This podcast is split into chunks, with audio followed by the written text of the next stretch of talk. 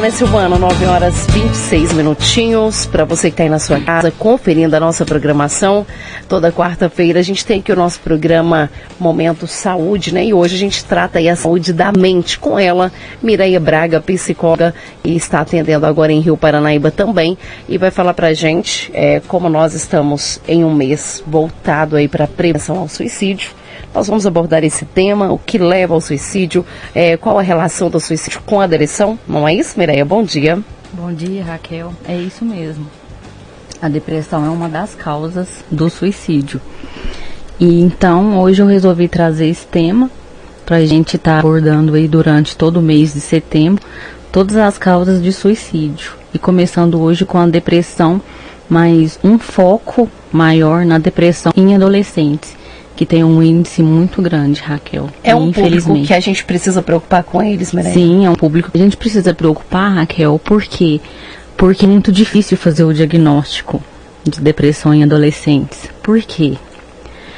Porque a adolescência é aquela fase da rebeldia, a fase de questões hormonais, mudança no corpo, é, alteração de humor, então, essa fase da adolescência já traz esses sintomas e também praticamente os sintomas da depressão. Então é muito difícil fazer o diagnóstico por causa disso. Então é preciso pessoa, estar bem atento. A, a, o adolescente pode estar depressivo e a gente nem perceber então, porque o comportamento Exatamente. dele já é um pouco diferente, né? É um processo isso, de adaptação, né? Ela está saindo ali de uma fase de infância, né, Silvana? Uhum. Saindo de uma fase ali que é a infância e entrando para uma fase adulta, já fica que ela já é um período conturbado por si próprio. Exatamente. Sai da infância e entra na aborrecência. Eita fase, né? Jesus. É isso mesmo, Silvana. E infelizmente o diagnóstico é bem difícil de fazer por causa disso. E tá tendo muitos erros de diagnóstico e o, e o adolescente ele fica em casa passando por um momento de depressão e às vezes a família não está sabendo, às vezes a família não está conseguindo identificar, às vezes o próprio médico não consegue identificar e esse adolescente fica em casa, passando por, esse, por estas situações sozinho e pode levar ao suicídio. E como que a gente identifica aí, como saber a diferença entre a tristeza e a depressão? Então, às vezes a gente confunde muito, né, Raquel? Porque acha que porque você tá triste, você tá um período triste, você tá deprimido, mas não é. A tristeza, você sabe o motivo. Você sabe por que, que você está triste. E essa tristeza, ela vai durar um tempo aí, de 15 a 20 dias. Ela pode durar isso tudo? Deus me livre, é muita coisa. é muito tempo. Pode, é, é bastante tempo. Mas passou de 20 dias, Raquel, pode se preocupar. Entendeu? Entendi. Você sabe o motivo. Então, a tristeza, você sabe o motivo dela. Você tá triste por alguma situação. Às vezes um ente querido faleceu, às vezes um término de namoro, às vezes você ficou desempregada.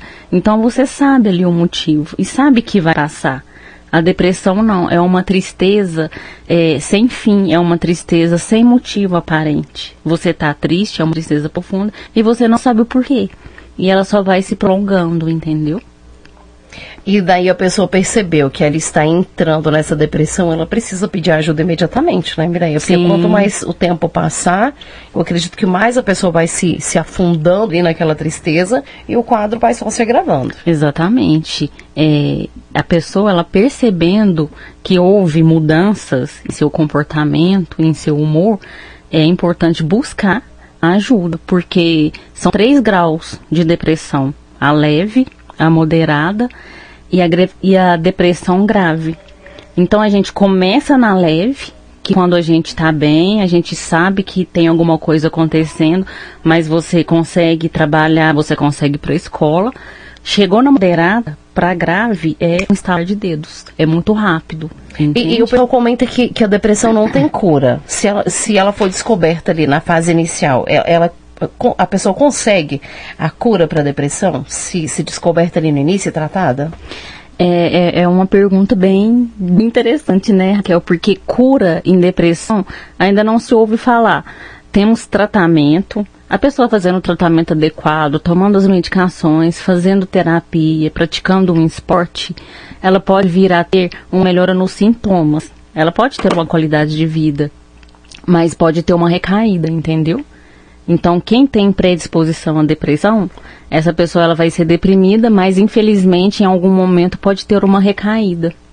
Então, por isso que fica a gente fica meio assim em relação à cura, por causa das recaídas que tem, entendeu? Geralmente quem deu depressão, então ela precisa de um acompanhamento sempre com o um profissional. Sim, ela vai ter um acompanhamento, pode ser que eh, esse acompanhamento tenha uma pausa, tanto da psicoterapia quanto da área médica, que são questões de medicamentos, né, vai diminuindo as, doses dos remédios, a pessoa passa um tempo sem fazer os tratamentos, por quê? Porque ela já aprendeu a lidar com as situações, né, durante a terapia ela aprendeu a lidar com os seus pensamentos, né, com a forma de lidar com, com o que está trazendo essa depressão, com a tristeza, e dá uma pausa, mas se tiver recaída, aí tem que retornar novamente o, o tratamento, entendeu? Silvano? Oi? tá concentrado, Silvano? É a sua vez de perguntar, é, tô, amigo. Tô ouvindo, tô ouvindo vocês aqui, concentrado aqui, pensando é, é, é o quão é, é, é, importante esse assunto e, e, e preocupante, né? Porque na, na, última semana a gente até comentou é, os números né, de, de suicídios, né? principalmente em jovens, né? Aqui em Rio Paranaíba a gente já teve esse ano, né? casos né, de, de, de suicídio suicídios, né? E, e o último agora foi colega, né, um colega meu particular, tive, eu trabalhei com ele na, na, na Secretaria de Saúde, um, um, rapaz assim com a vida toda pela frente e ninguém, eu mesmo não, não imaginaria, né, uhum. é, é, que, que ele pudesse vir a, a, a cometer o, o, o, suicídio como cometeu.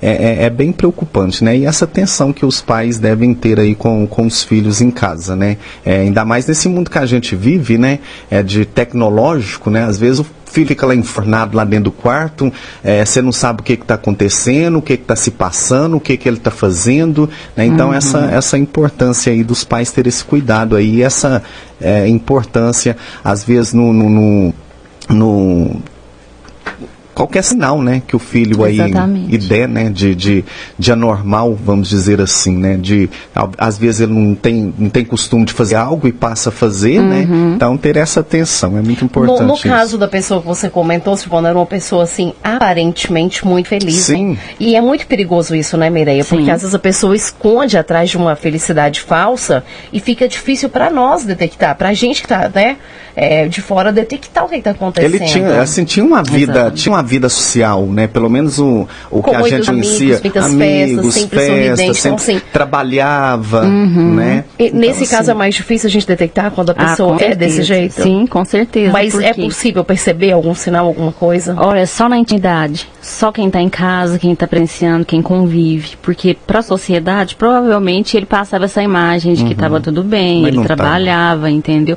Mas ali dentro da intimidade dele, em casa, é, com a família, ele estava dando alguns sinais. É, é mais difícil sim detectar, é. porque e, tem que prestar muita atenção. Existe uma causa específica, algum fator que leva à depressão? Então, os gatilhos, né? Os gatilhos da depressão, é, Raquel, são vários gatilhos. Vários. São. Tem a questão genética, né? Hoje, se o pai tem depressão, o filho também provavelmente pode que tenha. Se a mãe tem, com certeza, né, o filho pode ser que tenha. Se os dois têm, mais certeza ainda. É, eventos estressantes pode ser uma causa de depressão. O que são esses eventos? Término de namoro, desemprego, é, mudança. Às vezes você passa uma vida inteira morando numa cidade. Isso acontece muito com adolescente, né? O adolescente já está acostumado com aquela vida, naquela escola, morando naquela cidade, já tem seus amigos. Aí os pais mudam para uma outra cidade, às vezes por causa de um novo emprego. Então isso também pode causar uma depressão nesses adolescentes. É, a solidão, às vezes a pessoa se sente muito sozinha. E a questão da solidão, Raquel, é muito em pessoas idosas. Né? Pessoas idosas se sentem muito sozinhos quando ela não está mais ali próximo da família. Às vezes os filhos já estão casados, já têm netos, e aquele senhor ou aquela senhora, eles moram sozinhos. Então a solidão também é causa de depressão. E o adolescente também. Tem adolescentes que se isolam muito, de né? forma diferente. Sim, exatamente. Eles reagem de forma diferente. O, tem, muito, tem muita depressão em idoso também. Só que eles não chegam ao extremo como os adolescentes, automutilação, esse não, tipo de não, coisa. Não, eles não chegam. É aquela tristeza, eles só ficam em casa, eles não têm interesse em fazer mais nada. Às vezes participava de algum evento, às vezes gostava de sair para dançar, às vezes fazia visitas na casa de famílias. Então o idoso ele se fecha completamente em casa.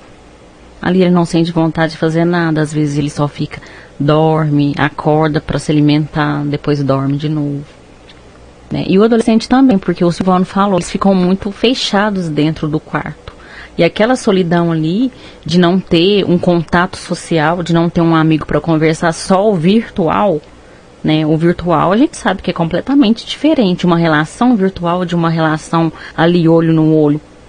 Uhum. Isso também, né, é um dos gatilhos. Tem também as o, a, usuários de álcool e drogas. Por que, que álcool e droga causa depressão? Porque o usuário de álcool, e droga, Raquel, é, é a válvula de escape.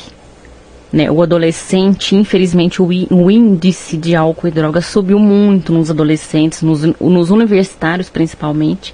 Por quê? Porque é muita cobrança, então vai buscar essa válvula de escape. É pensar o final de semana, eu, eu, quero relaxar, quero aproveitar e bebe todas Mas só poder... que aquilo é momentâneo. Exatamente, né? Eles buscam alegria momentânea. É. Aí depois que passa, vem a, a é, Né? Exatamente. É, é momentâneo mesmo. Ele vai usar, ele vai se sentir bem naquele momento, mas depois que o efeito passar, aí que está o perigo. E é num momento desses né, de passar o efeito do álcool da, da, da, droga, aí vem aquela impulsividade, nossa, o que que eu fiz, como que tá a minha vida. Sensação de culpa, né? Exatamente, a culpa principalmente, aí pode vir até o, o ato suicídio, o auto uhum. suicídio. Doenças crônicas também é um gatilho, a causa de depressão, como por exemplo, câncer, doenças coronárias. Aquela pessoa que tem uma doença crônica ali, ela pensa, ai, não tenho cura, né? Não vou sair dessa. Aí pode Tô destinada a morrer Exatamente. e aí só aprofundando aí na, Exatamente, na, na isso. E também é, a depressão pós-parto. É também uma causa, né, um dos gatilhos da depressão é a depressão pós-parto. Está relacionada é à questão hormonal ou não, Mireia? Sim, tá, tá. Você Porque sabe a que... gente dá umas, a gente dá umas. Você é mãe, Mireia? Não, não sou. Não, eu sou. Eu posso te contar, eu senti na pele. É uma mistura de, de alegria com medo, com tudo. É, é, uma mistura de sentimento que a gente não consegue explicar. Parece que a gente vai em outro mundo e volta quando a gente Aí é mãe. acaba afetando os hormônios. Não, acho que os hormônios, os hormônios que, que afetam. É o contrário? É, é os danadinhos, que viram uma bagunça no corpo da gente, né, Mireia? Exatamente. Como que a gente pode lidar melhor com essa situação? Você falou dos hormônios aí, é, suicídio, é, depressão entre mulheres é muito maior do que nos homens, exatamente por causa dessa questão hormonal entendeu? Porque os hormônios mexem muito com a gente, né? Tanto na questão física quanto na questão é, emocional. Aí a alteração de humor, a pessoa chora muito, ri muito, às vezes o dia tá ótimo, numa questão de segundos o come dia tá Come demais, come de menos. é, eu tô sentindo ofendida com esse come demais aí, tá? Silvana ofendeu ela. é bullying. É, olha, olha o bullying ao vivo, gente. Mas comer demais é bom que alegra a alma, né? Comida é tão bom, né? A Nossa, e a sensação de prazer, né? Você libera neurotransmissores é no muito cérebro. Bom. Mas depois não sensação. tem aquela sensação de culpa também, não? Ah, eu, eu particularmente não. ela sabe? não, né? Porque ela, ela se aceita do jeito que ela é, ela é feliz do ela jeito é que ela é. Né? Eu até devia ter um pouquinho de culpa para ver se melhorava a situação, mas, mas eu não sinto. A gente brinca, a gente brinca e tudo, mas daí essa questão também pode entrar, vim, vira, né? vira depressão, né? Porque come demais, né? Tem aquela alegria, aquela satisfação momentânea, mas depois passa, aí vem aquela sensação de culpa e a depressão também. Sim, né? com certeza. Isso acontece muito com os adolescentes, né? Às vezes, naquela fase difícil, eles vão lá, comem compulsivamente, aí entram transtornos alimentares né, bullying, bullying não, desculpa, gente, Falamos anorexia e bulimia, né, que são é. os transtornos alimentares que hoje a maior causa desses transtornos alimentares são adolescentes por causa disso, uhum. né? É a exigência, de, né, e, da assim, sociedade. Assim, é, o pessoal prega muito uma questão de, de corpo padronizado, ah, tem que ter a uhum. altura tal, peso tal, se passar de tantos quilos, tá gorda, tá fora dos padrões, como assim, gente? Né, quem é outra pessoa para estabelecer o padrão de vida que eu vou levar? Não é? Exatamente. Eu tenho que ser feliz do meu jeito, se eu sou feliz gordo, ok, se eu sou feliz magra, ok, né? Então é questão da gente respeitar as diferenças, assim como a gente respeita as crenças, né? Uhum. As ideologias, por que não respeitar também a questão aí da estética, né? É, a, a, adolescência, a pessoa já está naquela fase muito conturbada, já não sabe, está é, se encontrando ainda como pessoa, ainda não se definiu direito como ser humano, né? Tá ali se encontrando. Aí vem alguém criticar, ah, você tá gorda. Ela pensa, cara, eu tô, eu tô fora do padrão, né? E vai se sentir excluída e vai tentar muitas aí, eu já uhum. soube de, de, histórias de pessoas que praticam a questão da bulimia, né? Sim. Come, come, vai lá e, e vomita tudo que comeu, uhum. ou não come de jeito nenhum né? Isso é ruim, é, de, é desgastante para a pessoa, né? Estrago psicológico pode causar, causar trauma e que vai é, afetar toda a vida dessa pessoa. Então, por que, gente, levar coisas ruins, né? Se não tem nada de bom para falar, vamos usar o silêncio. O silêncio é precioso. Fica caladinha aí no seu canto, não fala mal não. Para você que é mãe, que é pai, que é avô, que é avó, tá ouvindo a gente, acompanha aí, ó, o seu filho adolescente, como a Mireia tá falando aqui sobre depressão em questão é, de adolescentes. É preocupante essa situação, porque eles não sabem reagir como a gente reage à vida, né, Mireia? Não, não, claro que não, porque são muitas mudanças, né? Tem a mudança do corpo, tem a mudança, até a transição da fase da infância para a adolescência, muitas responsabilidades. Já está se cobrando ali, ah, eu tenho que decidir o que, que eu quero ser para minha vida. Então, são, é, é muita cobrança e muita responsabilidade. Uhum. Então a gente tem que estar tá, assim bastante atento a isso. E, e o, o Mirei, Mirei, o que jamais dizer aí a pessoa com depressão? Olha, às vezes a gente faz isso sem perceber, né, Silvano? Às vezes você está conversando ali com um amigo, você não sabe o que, que ele está passando. Às vezes a gente sabe, às vezes a gente tem a noção que aquela pessoa está deprimida, mas só quem já teve ou quem tem depressão para saber como que é a sensação, o sentimento, o vazio. Então, às vezes a gente quer ajudar e acaba atrapalhando. Às vezes a gente pensa, nossa, é, deixa eu dar uma, uma ajuda, deixa eu dar uma palavra amiga e acaba, e acaba atrapalhando. Então, o que que você jamais, nunca, em hipótese alguma, fala para essa pessoa? Você está exagerando. Jamais fale que a pessoa está exagerando, às vezes, em ficar fechada dentro do quarto. Às vezes ela fala, ah, eu tô triste, a minha vida não tem sentido.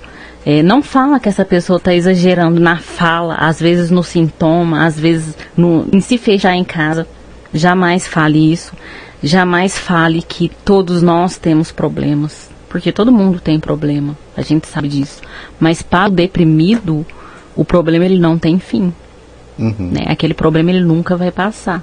E jamais fazer comparações, como por exemplo, Raquel, tem gente pior que você.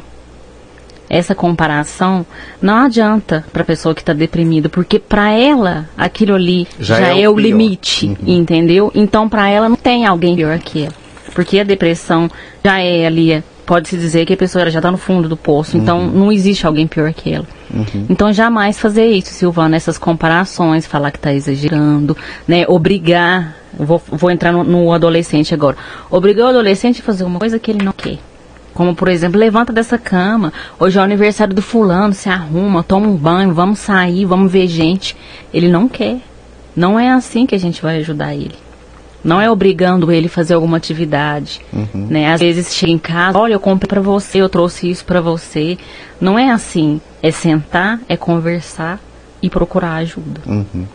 Tá, então, as dicas importantes aí da, da psicóloga Mireia, participando aqui do nosso programa nesta quarta-feira. A gente está com, com o tempo aqui esgotado, agora 9h45. Agradece mais um, agradecemos mais uma vez, viu, Mireia, a sua participação. Obrigada a vocês. Bom trabalho aí para você, boa continuidade aí da, da semana e até a próxima semana, se Deus quiser. E, e a gente lembra, Silvano, que na próxima quarta-feira a gente continua falando, é, com, abordando aí temas relacionados ao suicídio, já Sim. que a gente está no, no setembro amarelo. E o pessoal, Sim, e eu já posso falar o próximo né? tema, pode, porque as pessoas já vão preparando vão as perguntas uhum. aí. Na próxima semana iremos falar sobre drogas psicoativas, uhum. que também é uma das causas do de, suicídio. Do, do suicídio. Uhum. Certo então, Miranha. Obrigadão, viu? Obrigada a todos vocês, gente. Valeu, tudo de bom. Paranaíba.